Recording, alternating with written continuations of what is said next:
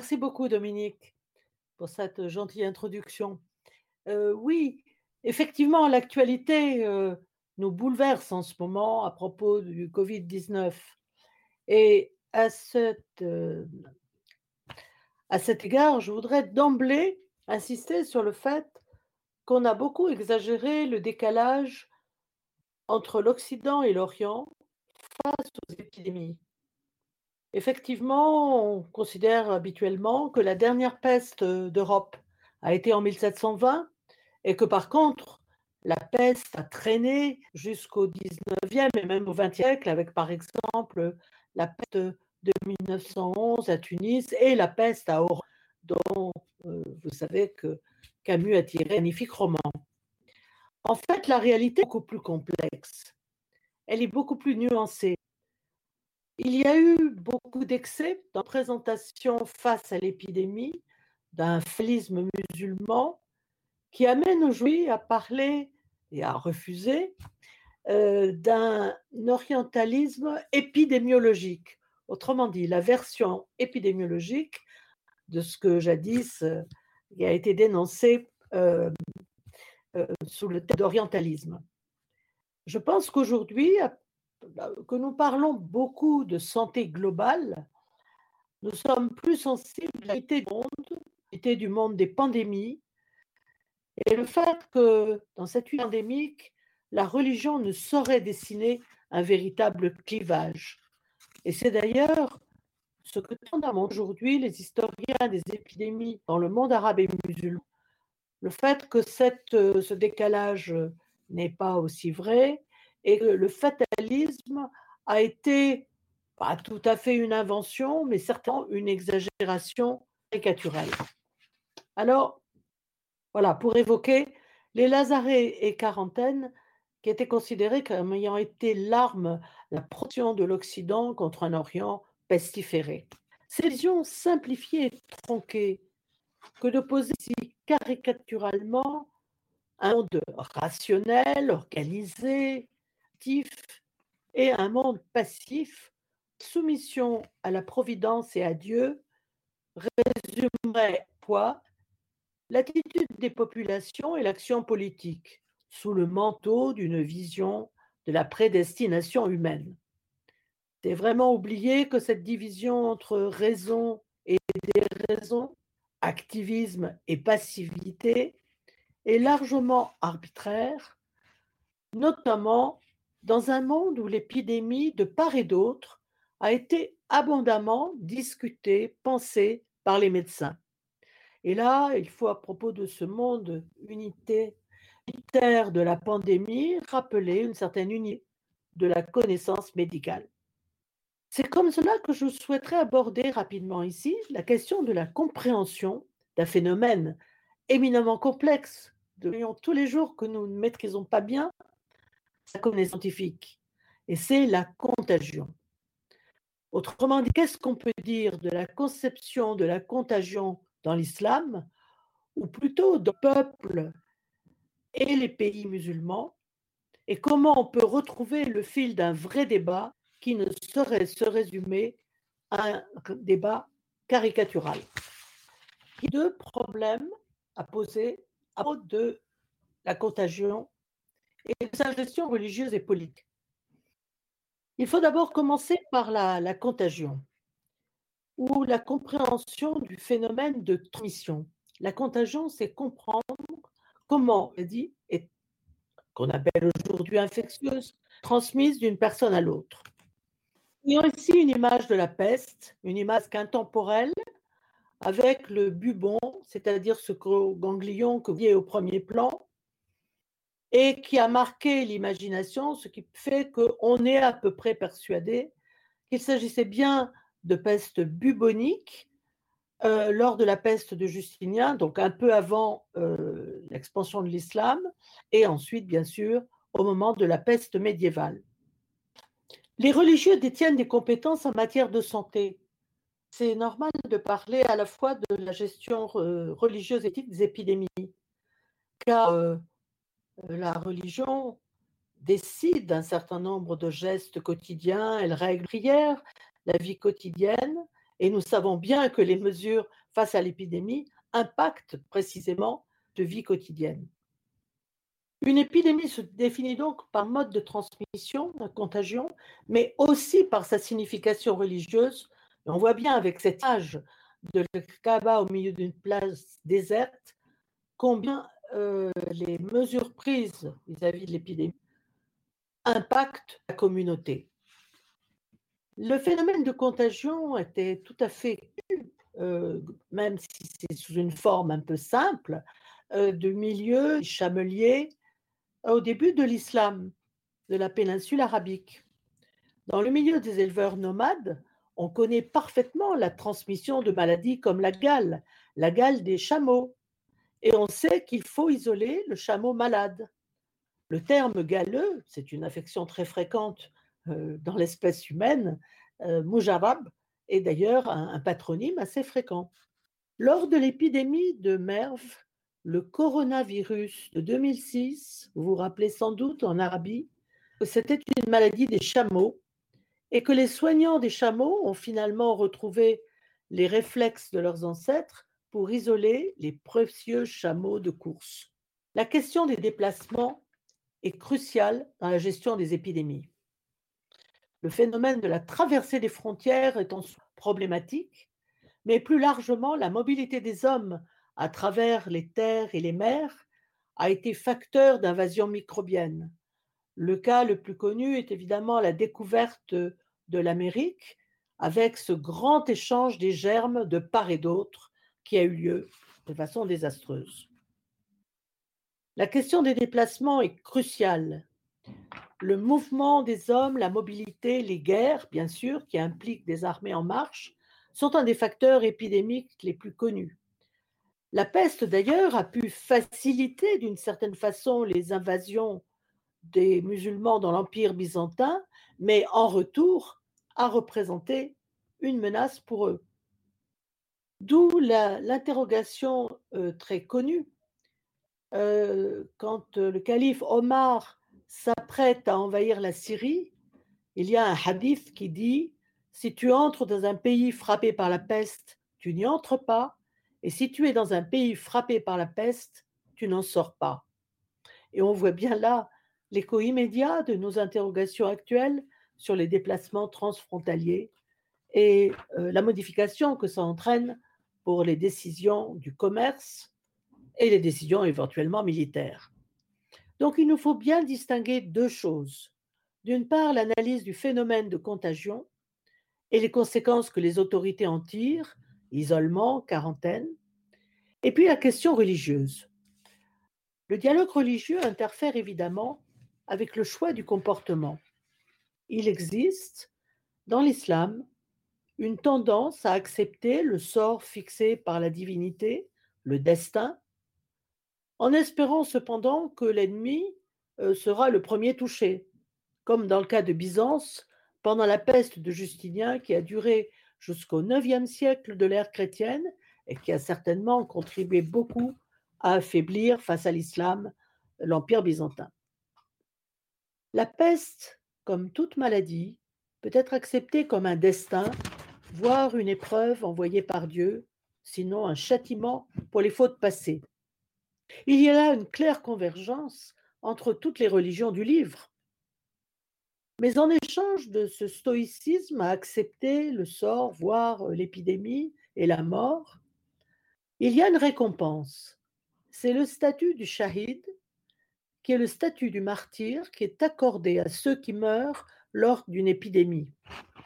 Il est d'ailleurs prolongé en quelque sorte dans le rituel très particulier de l'enterrement du shahid, pour l'épidémie comme pour le djihad. À savoir, le pestiféré est enterré dans ses vêtements souillés, sans purification, sans toilette funéraire, car il n'est pas mort, il vit déjà de cette vie éternelle au paradis à laquelle il a pu avoir accès directement en raison de ses mérites.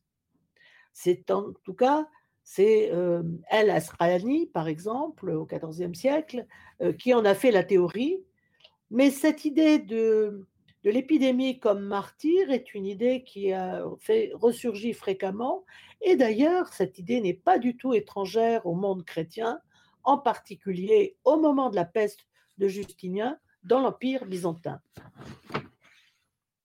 À remarquer d'ailleurs, est-ce une arrière-pensée, que cette absence de rituel évite la contamination.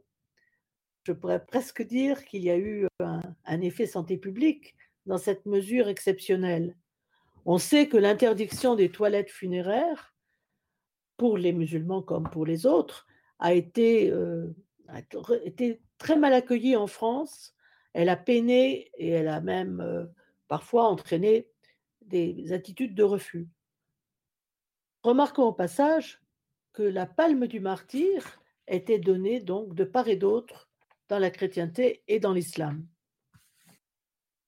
Maintenant, si on revient à la question de la contagion, maintenant, si on revient à la question de la contagion, elle a été traitée euh, par les médecins, dont on sait que les médecins arabes font un grand éloge du savoir qu'ils ont reçu de leurs maîtres, qui sont représentés ici, y compris bien sûr à la période abbasside où ils, euh, où ils lisent Hippocrate et Galien. Ils s'affrontent néanmoins à propos des modalités de cette transmission à coup d'arguments qu'on peut appeler déjà épidémiologiques. Un bon exemple, c'est le débat entre Ibn al-Khatib et Ibn al-Khatima autour de 1348 au moment de la peste de Grenade.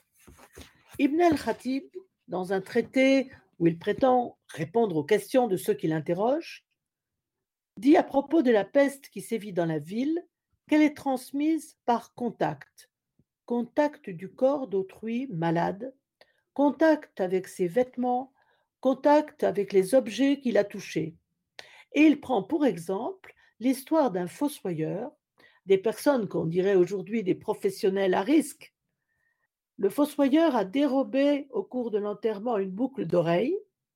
Les fossoyeurs au cours des pestes commettaient souvent des larcins, c'est bien connu. Et le voilà frappé du mal. Autre argument d'Ibn al-Khatib, les prisonniers, il y avait des prisonniers dans la ville, isolés, n'ont pas contracté la peste. On notera la même chose à Marseille, où les galériens, en tout cas ceux qui étaient prisonniers à l'arsenal, ont échappé complètement à l'épidémie. Et face à lui, Ibn al-Khatima, qui n'est pas, qui n'accepte pas la contagion, doit reconnaître dans le débat un peu à contre-cœur que les chiffonniers, ceux qui récupèrent les vêtements des malades pour les revendre, sont souvent atteints de la peste. C'est là encore une constatation qui traverse les siècles. Mais est-ce que la médecine en pays musulman est-elle pour autant impuissante devant la maladie? Remarquons au passage que le médecin s'instruit d'abord en observant les cas. Autrement dit, il enrichit ses connaissances, même s'il ne traite pas la maladie, il apprend à la connaître. C'est déjà un pas. Une distinction s'esquisse d'ailleurs entre ce qu'on appelle waba, c'est-à-dire toutes les épidémies et même parfois des catastrophes euh, non épidémiques, et le terme de ta'oun qui désigne plus spécifiquement la peste. L'étymologie d'ailleurs ta'a percé renvoie à la représentation du mal par des flèches qui symbolisent la peste en Orient comme en Occident. Et si le médecin ne dispose pas euh, de traitement spécifique face à la peste, il n'en essaie pas moins les remèdes, on peut parler d'essais cliniques, les remèdes dont il dispose, et comme en Occident, s'efforce de tester l'efficacité. On voit bien sûr ici la thériaque. La thériaque est un remède qui est constitué de plusieurs éléments qui se potentialisent mutuellement et euh, il y a la pharmacopée de la médecine arabe est très riche. Un autre exemple, un exemple de thériaque que, j'aime bien parce que c'est une thériaque contemporaine, recueillie au Caire à base de scorpions. Mais il y a aussi le camphre, qui est très utilisé dans la pharmacopée de la médecine arabe. Les ventouses, évidemment une vision heu, du début du dernier siècle où l'on voit les ventouses et il faut rappeler à cet égard que les ventouses sont un héritage tout à fait commun à la médecine arabe et à la médecine occidentale, tant elles partagent de choses. Les scarifications, la saignée, tout cela encore est commun face à l'épidémie. Mais il y a mieux et plus. Il y a toutes les recommandations que les médecins font de mener une vie calme, avec un régime alimentaire prescrit minutieusement, qui fait partie de la thérapeutique dans la tradition. Il faut aussi éviter les émotions, avoir confiance dans son médecin, c'est déjà la moitié de la guérison, dit Al-Houraoui. Et euh, la peur, éviter la peur. Là encore, c'est à la fois quelque chose de commun entre Occident et Orient, et c'est extrêmement important avec une interprétation reliée à la médecine humorale. La peur est perturbatrice. Elle est perturbatrice de la circulation des humeurs dans le corps. Et pour les tenants de la doctrine humorale, de Razi et Msina, elle est génératrice de bile noire. Il y a quatre humeurs dans le corps. La bile noire est à la limite du pathologique et la peur est l'occasion justement d'une accumulation de cette humeur qui va provoquer angoisse, hallucination et dépôt délétère dans les organes. On ne peut s'empêcher à ce moment-là de penser aux questions soulevées par le Covid long, avec son cortège d'anxiété et aussi ses séquelles cognitives et neurologiques qui sont aujourd'hui en cours d'exploration. Mais finalement, ce qui est important, c'est de mener une vie, je dirais, quasi normale. Et jouant un peu sur le masque, je vous propose une vision de repas en commun pour rappeler que la vie sociale, même avec ses difficultés actuelles, est aussi un facteur d'équilibre et peut-être de guérison. La peur peut engendrer la peste comme elle peut déclencher nombre de maladies. C'est là une conviction qui est commune à l'Orient et l'Occident au XIXe, en particulier au moment de la peste et du choléra.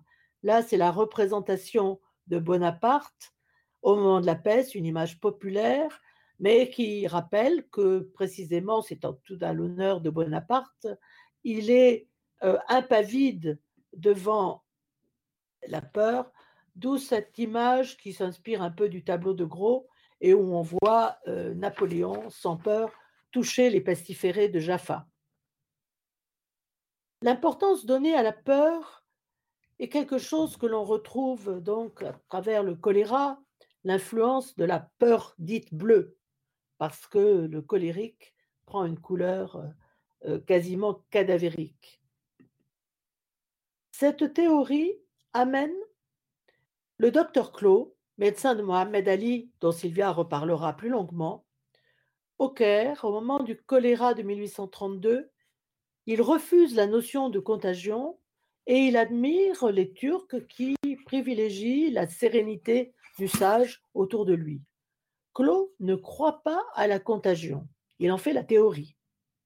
Et lors de l'épidémie de peste de 1835, il n'hésite pas à se faire inoculer le pu d'un bubon euh, pesteux. Là, c'est le tableau présent à la faculté de médecine, euh, le musée d'Orkhas Relaini, où on voit euh, évidemment quelque peu inventé par le peintre russe qui fit ce tableau pour Mohamed Ali, le ballet des soignants autour d'un hôpital qui a depuis été détruit. Clos, euh, ça, image de choléra avec déjà une distanciation physique. Clos n'hésite pas à se faire inoculer le pu d'un bubon pesteux en 1835 au Caire et donne à cela une grande publicité pour démontrer que la contagion ne doit pas susciter chez le sage ou chez le malade euh, la moindre émotion. Eh bien, ce chahut émotionnel délétère rappelle un petit peu la terminologie de l'orage, l'orage inflammatoire que déclenche le Covid quand il rentre dans les cellules alvéolaires et euh, que l'on traite aujourd'hui par les corticoïdes. Il y a quelque part un certain substrat pour cette idée de, l'orage émotionnel qui peut prédisposer à la maladie ou aggraver euh, son évolution. D'ailleurs, la notion de système immunitaire, une euh, notion qui est entrée dans le vocabulaire de tout le monde, n'est pas sans rappeler cette notion d'équilibre toujours menacé que les anciens liaient à la juste circulation irtidale des humeurs dans le corps. Pour terminer, je voudrais dire deux mots euh, sur la gestion politique et médicale de la maladie en insistant sur deux points. Toute la question de la prévention est elle aussi à l'intersection du politique, du médical et du religieux. Et c'est un point sur lequel il faut insister justement pour avoir un peu raison de ce mythe du fatalisme. La prévention des épidémies fait partie des ressources médicales et elle atteste, quand elle est mise en œuvre, que le fatalisme est loin de résumer la compréhension et la conduite des épidémies en terre d'islam. Et je ne saurais m'empêcher, pour terminer à cet égard, de parler de la variolisation. De la variolisation parce que précisément la variolisation ou inoculation de la variole, la variole Joudari, décrite par Razi, la différenciant de la rougeole, Hasba, l'inoculation de la variole a été recueillie dans l'Empire ottoman au début du XVIIIe siècle et transférée et diffusée en Grande-Bretagne par Lady Mary Montagu, l'ambassadrice d'Angleterre à Constantinople en 1717. Elle fit inoculer son fils contre la variole, selon une méthode locale, en honneur chez les Turcs, et je n'ai pu évidemment m'empêcher de mettre en regard le fils inoculé dont je possède un portrait 40 ans plus tard, vêtu à la turque, souvenir peut-être de son passage et de son inoculation contre la variole. La pratique de la variolisation sous différentes formes venues de Chine a été attestée dans une immense ère culturelle, donc largement ouverte à la notion de prévention des épidémies. On retrouve la variolisation dans une ère géographique extraordinaire qui va de l'Afghanistan à l'Algérie. Ici, vous voyez sur la photo une cicatrice typique entre à la jointure entre le pouce et l'index, avec une cicatrice qui n'est pas très bien vue dans la photographie, qui a été euh, prise par un médecin à Alger vers 1904. Le pu employé pour varioliser et pour prévenir une variole grave est le pu emprunté à une variole bénigne qui laisse de larges intervalles de peau saine entre les pustules. Et cette variole bénigne était appelée en Algérie variole de Dieu, pour montrer que quelque part, c'est Dieu lui-même qui faisait le don de la prévention, mais c'est évidemment aux hommes à la mettre en œuvre.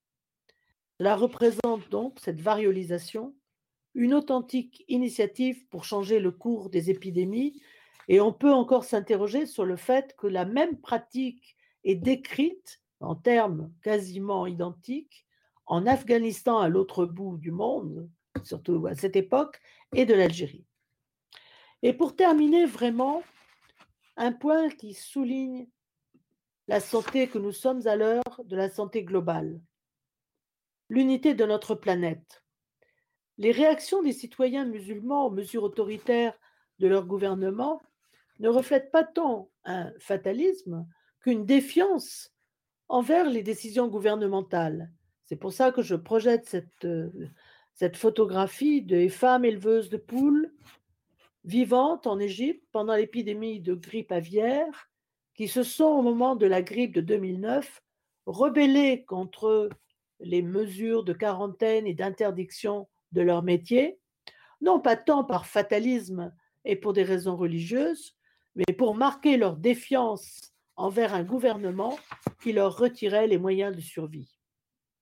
Autrement dit, je sais bien que motifs politiques de refus et motifs religieux dans la lutte contre l'épidémie peuvent se contaminer, mais je pense que l'analyse historique nous amène de façon très intéressante à conclure que la fracture religieuse dans la gestion des épidémies doit être soigneusement repensée dans l'islam, comme Sylvia va continuer à vous le montrer à propos de la modernisation de ces pays.